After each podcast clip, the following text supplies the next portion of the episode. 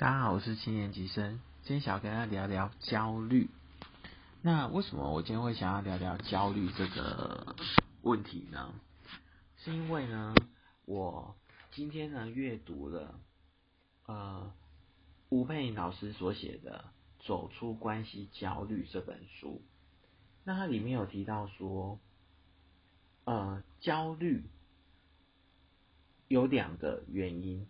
呃，应该说有很多原因，但是呢，我谈论一个部分，我是觉得对我还蛮有用的。他说，呃，就是在第四章修正内在观声音，走成为自己永恒的守护者这边，他聊到说，当你对自身有根深蒂固的负面看法时，很容易下意很容易下意识的认为，任何与你有关的事物都是不好的。而使你难以接近与面对自己。当你对负情绪有负面标签，自己身上出现情绪时，就会有双重的负向感受。那如果呢，你长期有负向情绪又无法解决时，会更容易厌恶自己，因为这个情绪会连带的同时影响你的行为处事能力，更影响你的思维和看事情的角度。使你的生活或生命停滞，失去希望与活力哦。那他这边有聊到，与如果你焦虑的时候，有两个方法。第一个是书写法，就是呢，有人会说是自由书写或心灵书写。他说你只要拿出笔或笔记本就能做到。只是书写呢，有几个过程。第一个不要停止停止，第二个不要改。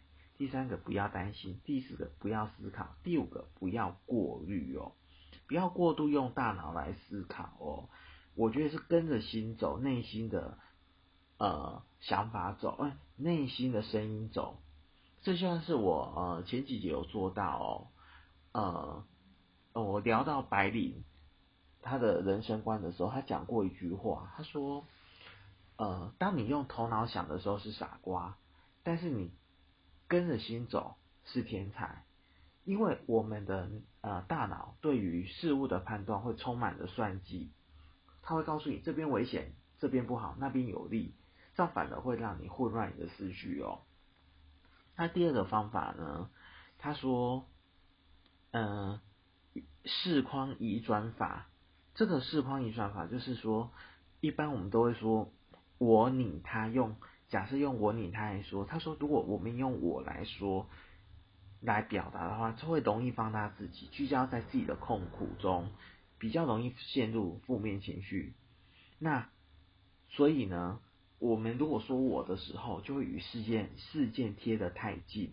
那如果我们用你来说的话呢，你会觉得他跟你是在同一个的呃盒子空间里哦，一同经历这件事。一方面感同身受，啊，同理包容、照顾、关爱哦。那如果说当你的叙述有大量批评时，你会觉得被指责、挑剔、质疑或怀疑哦。你会在这个位置上，你会感觉到自己拉开距离，却很亲近的关照与批评哦，让你原本激动或负面情绪变得比较平缓了。但是如果用到它的时候啊。你会感觉像看电影一样，隔空观赏他人的故事，跳出前两个位格，就我跟你的盒子哦，视野变得纵观全场哦，比较有机会通透整个事件与人事物的脉络哦。那他这样就有帮有助于你拓展视野和重启启动对事物的理性思考哦。所以整体来说呢，我呢是。带有负面情绪最高的，容易让你陷入困境，动弹不得哦。你呢，未兼关怀、支持与批评指导哦，有机会提高自我疼惜与自我同理，强化对自我的稳定度。它呢的位格则显出显示出你对事件理解的程度，因而有能力客观辩证哦。这就是所谓的视宽转移法哦。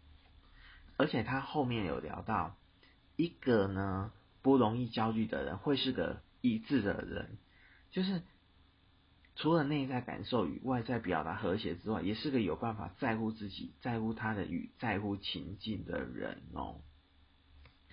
所以说呢，他走走这个章节，他后面有讲到，当你有能力看见，你就能够提醒自己停下来，更能够提醒自己转个方向哦。呃，以上呢就是我看这本书吴佩颖老师的制作著作呢所想跟大家分享的部分，谢谢各位。